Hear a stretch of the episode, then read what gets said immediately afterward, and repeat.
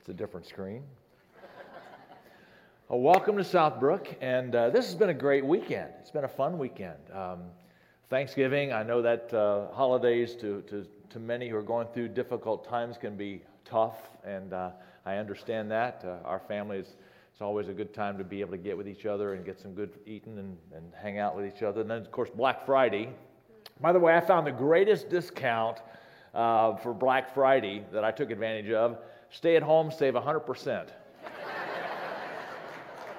yeah. Man, I claimed that discount immediately. That was mine. So, uh, and of course, big uh, college football rivalry weekend. Did you notice that Charlie had scarlet and gray on? Did you notice that? What else would he wear on a, on a weekend like this? Uh, some of you maybe weren't quite as uh, excited. I know poor Eric Fleming, who spoke last weekend, he's a big uh, supporter of the college up north. I'm just glad he wasn't teaching this weekend. He might not have showed up, he might have just skipped town. So, uh, uh, and of course, uh, the Bengals get to win today. Anyone can dream, right? It is, and plus, the biggest part of my excitement is I, I love opportunities to teach here at Southbrook. I love this church, love the opportunities that I have to speak, and, and this, uh, even ho- uh, the whole theme, Hilarious Holiday, I love it. I love the, the, uh, the idea of cheerfulness, and we're going to talk about that in a minute. Uh, maybe you've heard the story of the woman who went out walking one day. She was wa- taking her dog for a walk, and she was out and, and something happened where a guy comes running up behind her and he shoves her to the ground, takes her shopping bag, and takes off uh, running away. And somebody happened to see it and they called 911 and the squad came and the police came and and they were treating her for injuries. They were minor, uh, but at least there were injuries. And then uh, the police were talking to her about seeing if she could kind of give a description. She said, "Well, I can't. I mean, he came up from behind. I didn't see him. He was happened so fast and didn't get a good look." The the witness also didn't get a really clear idea other than it was a man and took off running. And uh, so the officer said, "Well, as I fill out my report, uh, what do you th- what did he take? What was in your shopping bag of any importance?" She said. She started laughing. She says, "Well." I'm taking my dog for a walk. and my dog had just done his business. And so, and they began to laugh. They, they, they just were kind of chuckling among each other. They said, Can you imagine this dude? He gets a place where he, find, he feels like he's safe, no one's watching. He opens up the bag, and that's what he just stole. so he, finally, he's closing a report. Says, "Ma'am, is there anything else you'd like for me to include on the report?" She says, "Well, just this. Says, I'm just sorry I couldn't have given more." Hilarious holidays, fun. The, the, here's the thing: fun and giving or money, fun and church. It's like it's almost like an oxymoron. It's hard to kind of connect the two. I mean, I think about my growing up years, and I, I love my church. I uh, love the fact that my parents raised us in the church, and I'm, I'm, I'm, I'm no critical of that. But, but the whole idea of, of that, especially in that era, fun and church just didn't go together. Now, fun happened before church or after church. Happened in youth group. It happened in church camp. It happened when, when mom and dad were at choir practice, you know, and we were hanging out and we were playing and hiding under the seats and playing all those kind of games until someone would catch us and, and uh, kind of reprimand us. But what I remember is like things like, shh, shh, you're in church. Like, don't wake up God. or don't stop running in the church. It's almost like at the pool where there's a lifeguard with a whistle. Anytime you start moving quickly in the church, they blow the whistle. And it's not for safety, it's because we just don't want to don't want to disturb God. I, just fun and church just didn't go together. Now I will tell you this, and I'm a little embarrassed to tell you this story, but it's the truth, and some of you can relate to this.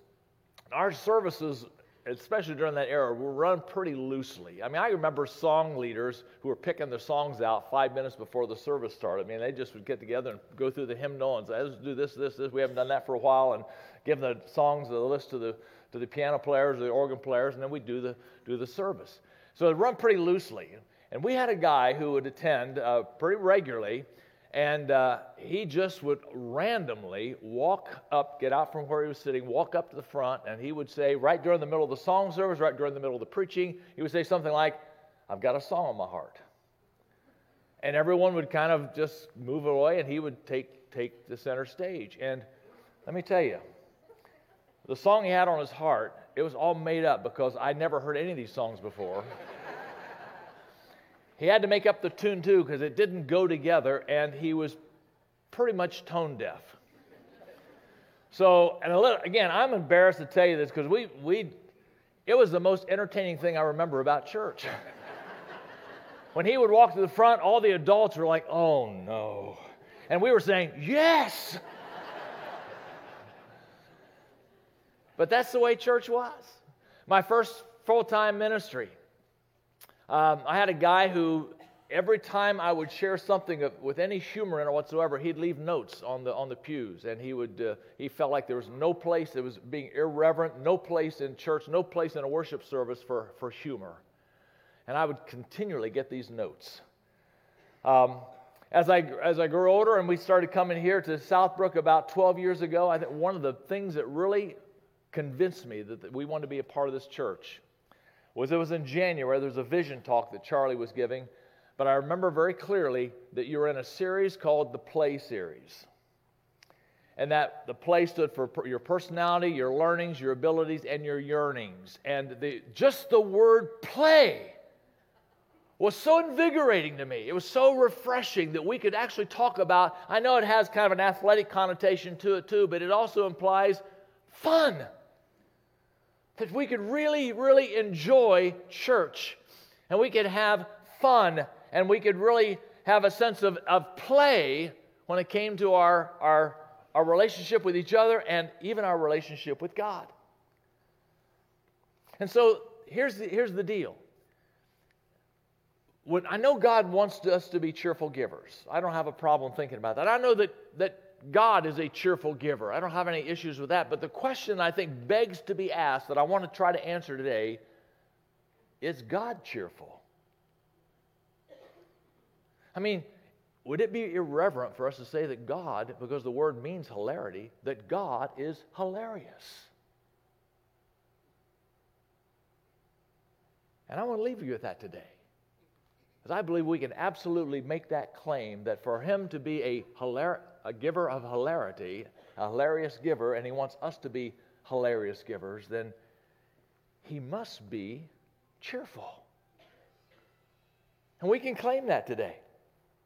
Now, in the story we're going to be talking about in the text, let me give you a little bit of the background because Paul is talking to the Corinthian believers who were mostly Gentile and about a need that was taking place in the Jerusalem church, which were mostly Jewish. And if you remember some of the history between the Jews and the Gentiles, they had a long, long, centuries old history of racial prejudices against each other. I mean, there was no innocent party here, they were both prejudiced against each other. And so there, even though they're now claiming Christ to be Christ's followers, there's still this probably a little bit of suspicion deep down inside from one to the other. And so Paul is telling the Corinthian believers is, hey, there's a need that's going on among the Jerusalem Christians, and we don't know exactly what that need was, but apparently, according to Paul, that their financial resources would help provide some, some help for that particular need. And you all have an opportunity to be generous and help these believers who live in a, a, a, system away from you, and there may not be any reciprocity that you can expect from it, but you have an opportunity here and a privilege to be generous givers. And that leads us into the verses that I want to look at here today, verses 6 through 9 or 6 through 8, where he says, Remember this, that anyone who sows sparingly will also reap sparingly. Now, Eric last week talked about the farmer analogy about sowing and reaping and how the farmer always understands that what I sow in the ground, I'm going to reap a much bigger bounty than what I actually put in the ground. But Paul says if, if we sow sparingly, and the word sparingly means miserly. So if you think along the Christmas season, think of Scrooge. If you sow like a Scrooge, then you're going to reap like a Scrooge because it's miserly. But if you sow generously, you will also reap generously. And the word generous means it comes from the Greek word eulogia, where we get our English word eulogy or a blessing, or the word bountiful could also be used. So if you sow with a blessing, then you're going to reap blessing. And he says, each of you should give what you have decided in your heart to give. So Paul goes right to the heart. This is not a matter of just pulling out your wallets and throwing in an offering. He said, I want you to consider what's deep down inside. I want you to be motivated and convicted that you're doing something that makes a difference in someone else's life. And he says, I don't want you to do this reluctantly. The word reluctantly has the implication of sorrow or even pain. So when you've heard the saying, well, give till it hurts, that's not a biblical principle at all. Not at all. God doesn't want this to be sorrowful. He doesn't want this to involve pain inside of you. So don't give reluctantly or don't give under compulsion. Now, this is interesting because when most people think about the church and about offering or stewardship messages, they think oftentimes of, of shame and blame and, and manipulation. And even the stories that you heard today about Bog and the stories i will share here a little bit later on, those stories are not shared in any way, shape, or form to, to manipulate or to provide any kind of shame or blame. It is to provide encouragement that your gifts, your generosity are making a difference because God does not want us to give under compulsion.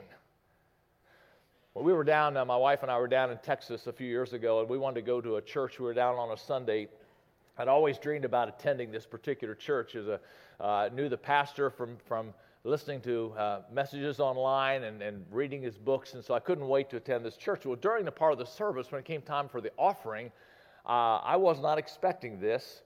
But uh, the pastor was up front. and said, I want everyone, it's time for offering. And in so many words, I want you to start waving your offerings.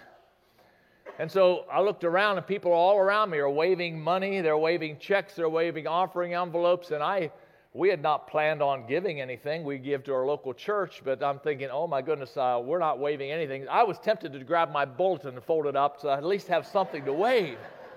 Because I was feeling compulsion there. I was feeling some shame and blame because I didn't have anything to wave. And Paul says, I don't want you to do that. That's not how we are to give because God loves a cheerful giver. Now, understand this. Paul's not saying that God doesn't love you if you give it with a different motive.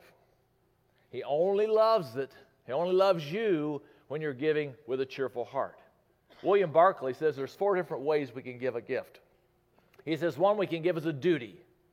So, in other words, when you're going to work uh, later on, probably this month as it gets closer to Christmas, and someone in your office walks up to you and gives you a Christmas gift, and you had not planned on getting them a gift, all of a sudden you're feeling what? Uh oh. Um, well, you know what? I haven't wrapped your gift yet. It's at home. I'll bring it in tomorrow. You're feeling this sense of duty, like, okay, I've got to do this because they gave me a gift. I've got to give them a gift. So that's one way we can give a gift. In other words, is to find some kind of self satisfaction. So yeah, I want to make myself feel good, so I'll give a gift so I can make myself feel good. Another one is to, to give uh, to draw boasting or draw attention to yourself. So the one is I want to feel good about myself. This one is I want others to think I'm good and feel good about me. But then the fourth way he says you can give gifts is out of agape love sacrificial, cheerful love. I've given gifts all four of these ways, and most of you probably have too at different times. And it's not that God doesn't use those gifts or doesn't love me because I've happened to have given with the wrong motive. It's just that when I give with a cheerful agape heart, man, I am linking myself to the very heart of God. And this cheerful God has also enabled me to be a cheerful giver. That's my connectivity to the very heart of God. So, having said that, my purpose then today is to help you see God as a cheerful being. A.W. Tozer said it right when he said that what we think about God is the most important thing in our life. Because if you see God as somehow, somehow uh, angry or vengeful or that maybe God is someone who just kind of tolerates fun, kind of like, like a grumpy grandpa. That uh, I can handle about an hour of the kids being noisy there and hanging around and playing games, but I can't also wait for the taillights of their car to be leaving so I can have my home peace and quiet again? Is that, is that the heart of God? That I'll tolerate it for a little bit, but man, I can only stand so much of it, and I'm irritated by your, by your fun and by your playfulness? Or is God really, by his very nature, his sovereign nature, cheerful? And a God of hilarity. One of the uh, resources I use for this message, John Eldredge writes a book called Beautiful Outlaw. It's a great book, great read. And he talks about a lot of these things in his book. So some of the things I'll be sharing with you, even a couple of the stories, uh, they came from, from his writings, so you might check it out sometime. But he begins by talking about some, some maybe the way we need to start is by first of all kind of deprogramming our brains of our picture, our mental image of God or Jesus. And if we can do that, then maybe we can come to a, maybe a replace that with more of an accurate picture. So, for example, most of the traditional pictures we see of Jesus, they are, as Eldredge calls them, they are creepy Jesus pictures. he's kind of pale and ghostly and kind of wispy and, and uh, very Caucasian. And um, he, he's, he he's says things in utterances that we can't understand, like King James language. And there's these images. And there's nothing about these images that make us want to be drawn towards him, is there? There's nothing about that that makes me say, man, he's cheerful. I want to hang out with, with, with this Jesus because I, he's attractive and fun to be around. And you know, when we get closer to even uh, Christmas, we have these other images that we see on Christmas cards or we, we sing about in Christmas carols. There are the baby Jesus. And again, they're, he, first of all, he's, he's half grown as a baby. He's like a, like a man, a young, uh, like a man child, like, some, like a super baby, I guess. And his arms are always reached out. His halo is very polished. He's very white, very clean. No crying he makes. You know, he doesn't cry. He sleeps every night, all night long. If you've not had children you say, that's the kind of baby I want to have. Is that really, really, really the picture of Jesus? Some of you know that I have been enthralled by, for a number of years, of pictures of Jesus where he's just smiling. And to the point where many of you will actually send me pictures as you see them, as you find them, because you know I'm kind of, that, that's kind of my thing. And it was because for a long, long time, you never saw any pictures of Jesus with a smile on his face. And, so I've captured some of these pictures with, uh, with smiling, and then there's one that you'll see, the second one that's shown is actually Jesus kind of playing in a kind of almost a ring around the rosy with children which is probably one of my favorite because my daughter bought that for me at Hobby Lobby a few years ago. It's hanging on our over our fireplace in our family room, and I absolutely love that picture because it just it just shows me again that Jesus was fun to be around. That's why kids were attracted. Kids can spot a fake a mile away, can't they? And they were attracted to him. People all, around. In fact, I believe that's why the religious leaders hated him so much, is because he was too much fun he was not reverent like they thought he should be. And because he could enjoy people and he was inviting to people and he was welcoming to all people and he and all kinds of people, even the rich, the, the poor, the, the diseased, the, the lame, they were all attracted to him wherever he went because they could sense in him not some human attractiveness, because Isaiah says that he, prop, that he was of no uh, physical attractiveness. He was very plain looking, actually. So even these pictures that of, of Jesus smiling are, are they kind of still miss his ethnicity, but at least they show his personality, that he was someone who uh, was uh, fun to be around. I want to leave us with uh, maybe three evidences that God is cheerful. They're very simple. The first evidence is the fact that creation proves that God is cheerful. You can learn a lot about an artist by looking at what he's created, can't you? Levi talked about this a couple weeks ago in the first message of this series, and so I won't go into all the things that he talked about, but but he mentioned about how God, if, if God were, were creative and God were not a happy God or a cheerful God, this is what creation would have looked like. Well, I could, I'll just kind of build on top of that because when you think about God creating, you just look at the animal kingdom. I mean, you tell me that God didn't have a sense of humor and wasn't enjoying his work when he created animals and the playfulness in animals puppies and kittens, and you can go on Google, there's the elephants and horses, all are playful. Our children are the same God who made and instilled the nature of playfulness in children, instilled playfulness in my heart and in your heart. That's a cheerful God. Yeah. So when God says it's good, He did it with a smile on His face. It's really good. This is great.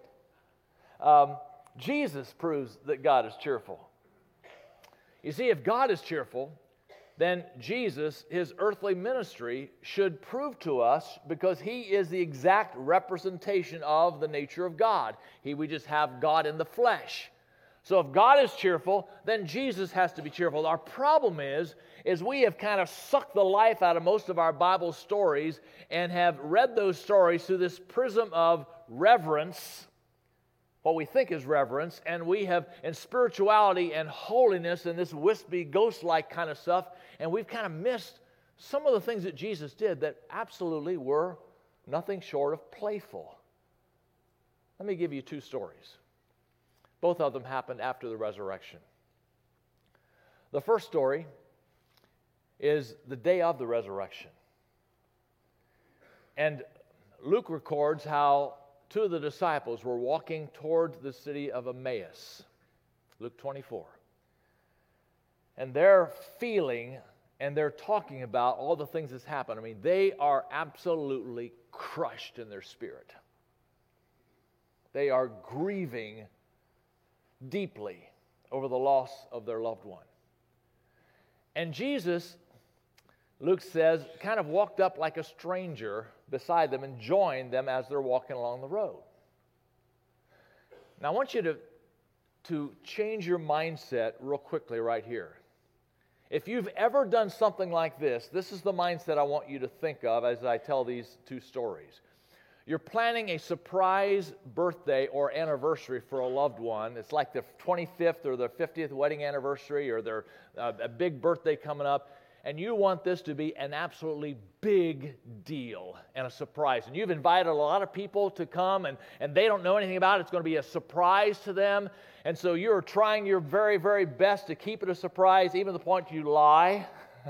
you know, about, now, now Jesus is not going to lie, but, but you know, you're, you're telling, you're, you want this to be an absolute amazing party for them. And so you're leading them, you're finding out, you're coming up with all this strategy of how we can kind of keep them away, and then we can finally come in and be this great surprise. Would you think of these stories from that mindset? Because here's Jesus who walks up to these two disciples. And he's going to surprise them. But it's not the right time yet.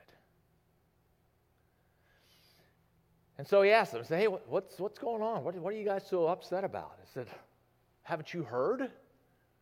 I mean, are you a total stranger? I mean, it's like someone during 911 when the, those attacks and someone said, hey, what's, what's going on around here? He said, wait a minute, where have you come from? I mean, this is, this is common knowledge. Are you a stranger? And so they began to tell him about the, the things that have been going on in Jerusalem. And he says, what things? Jesus asked, what things? Think about that. Jesus, they're your things. they're things that happen to you. But he, it's not the time yet. He's kind of leading them along here a little bit. He said, Well, Jesus of Nazareth. And they tell the whole story about how he had, he'd come and how they'd, they put him on trial and how they'd uh, executed him and how the, the rumor is now that he's actually risen from the dead. And so he kind of continues on along. They get to the place, get to Emmaus, and and he pretends he has to go on further, like he's got a, a plane to catch somewhere else. So he says, Hey, I, well, sorry for your loss, guys, but I, have got to keep on going on. I said, Hey, why don't you hang out with us a little bit longer? We're meeting up with some, friends, and why don't you why don't you stick around? It's almost nighttime, and all right, if you insist. So he goes into the house where they are. And Luke records that when they sat down together and when he broke bread and gave it among them, their eyes were opened. Surprise. It's me. Can you imagine that cheerful, hilarious moment? Had you going, guys, didn't I? yeah. Man, you really did. I, we, we had no idea it was you. What a fun moment with a wonderful, wonderful gift of a surprise. We sang the song, Let Love Surprise You. That's what Jesus did. Second story. A couple weeks after the resurrection, John records this in John chapter 21 the disciples, uh, again, they're, they're not sure what all's going on. They, they've, they've seen Jesus a couple times. They know he's resurrected, and it's been great, but now he seems to have gone off again, they don't know where he is, and so they're not sure what the next step is in their own lives, and so they do what any self respecting professional fisherman does we go fishing. So they grabbed a few guys and let's, let's go out on the, on the lake, the Sea of Tiberias, and so they're out fishing. And Jesus kind of walks up like a, like a tourist on the beach, and and he asked the infamous question that you ask fishermen when they're out fishing and said, Hey, catch anything? Have any luck? Ah, we haven't caught a crummy fish all night long. Now, pause for a minute. Time out. This is not the first time this has happened. Three years ago, at the beginning of Jesus' ministry, almost the same thing happened. The disciples at this point, they don't know who Jesus is. They don't know that he, they, they're just out fishing. They're doing their thing. And Jesus comes up along the shoreline and says, Caught anything? Nope. Been all night, haven't caught a thing. Why don't you put out into the deep water? Maybe your luck will be better out there. Wait a minute, the, the fish are always right here. This is our favorite spot. But they did. They went ahead and went out in the, in the deep water, and the next thing you know, there are so many fish, their boats are sinking. They finally get up to shore. And that's when the scripture says, Luke says, they dropped their nets and they followed Jesus. This was their day that they began to follow Jesus. Their kind of their conversion. You never forget your conversion experience, do you? So, fast forward three years. They got skunked again out on the lake. Some stranger walks up again and says, Caught anything? Nope. Why don't you put your nets on the other side of the boat? Immediately, they knew it was Jesus. They bring their fish up on shore. 153, one of the most interesting statistics in all the Bible. 153 large fish were caught that day. They had, obviously, they were counting them out, maybe dividing them among each other. But can you imagine again the, the, this, this atmosphere as they come in? They're laughing. Jesus, you really got us again.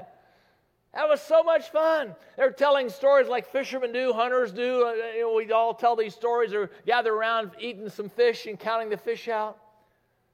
And love has surprised them one more time again. Now, you tell me, again, Jesus proves that God is cheerful. And third, our generosity can also prove that God is, gener- God is cheerful. Because as we link more and more and more to the very heart of God, as we experience this idea of generous, cho- joyful, cheerful giving, then we are imitating the very nature and heart of God. A couple stories, and then we close. One of our friends uh, shared with me um, a few weeks ago about an experience where she was going into, uh, she works for a company, and she was taking some sales packets into uh, another company, hoping to get their business. They had sent them, uh, she'd called them several times, and they had not responded, and so she thinks, I, I really want to stop by there. I want to just see if they're interested in what we have to offer them, but I, I, they haven't responded, and so she does what any good salesperson does she brings donuts.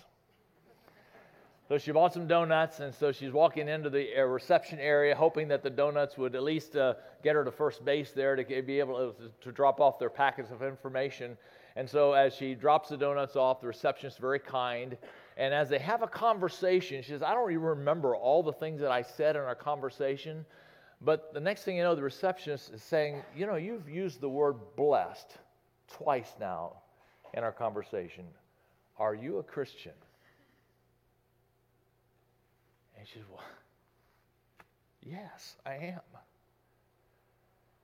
And why do you, why do you ask? She said, Let me tell you. As I was on my way to work today, I was praying because my world has been really rocked here recently. It's, in fact, it's been turned upside down were the words that she used. And I'm on my way to work, and I know God is with me. I know God loves me. I know I'm His. But I just was really, really, really struggling.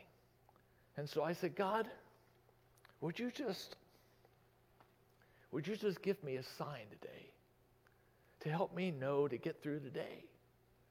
And she said, I prayed that all the way to work today. And you show up. And you're my sign. My friend said, Well, let me tell you this my world's been rocked too.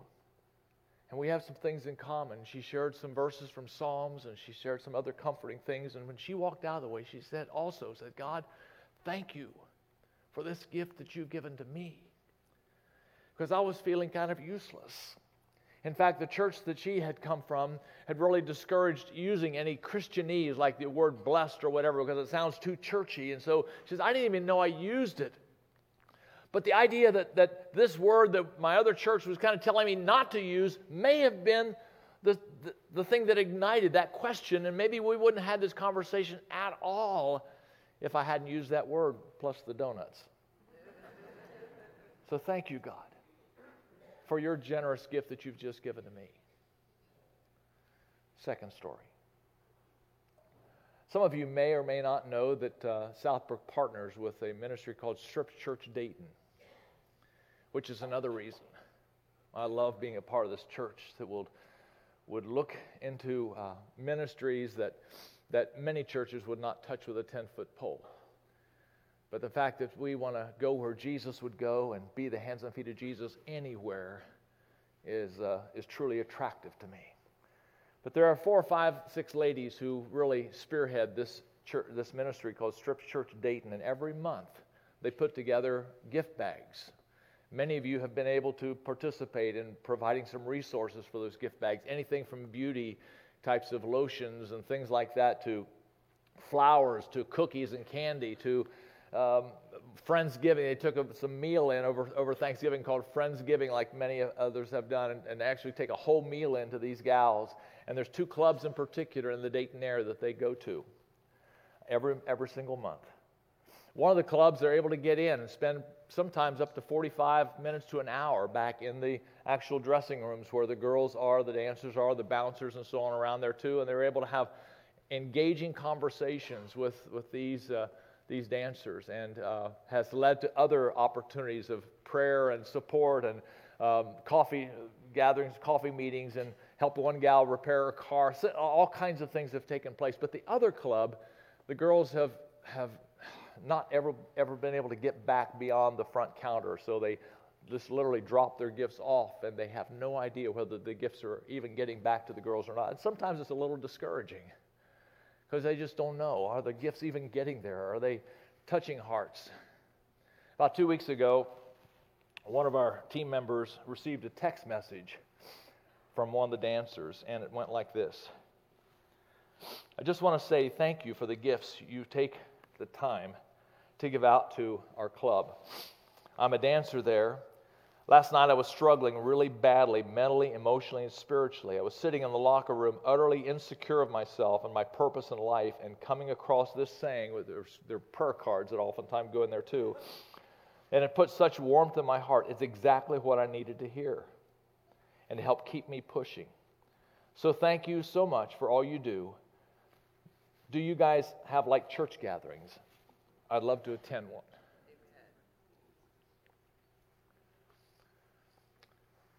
So these generous gifts of cheerfulness and love are touching hearts, and then to be able to receive a gift like that was so incredible.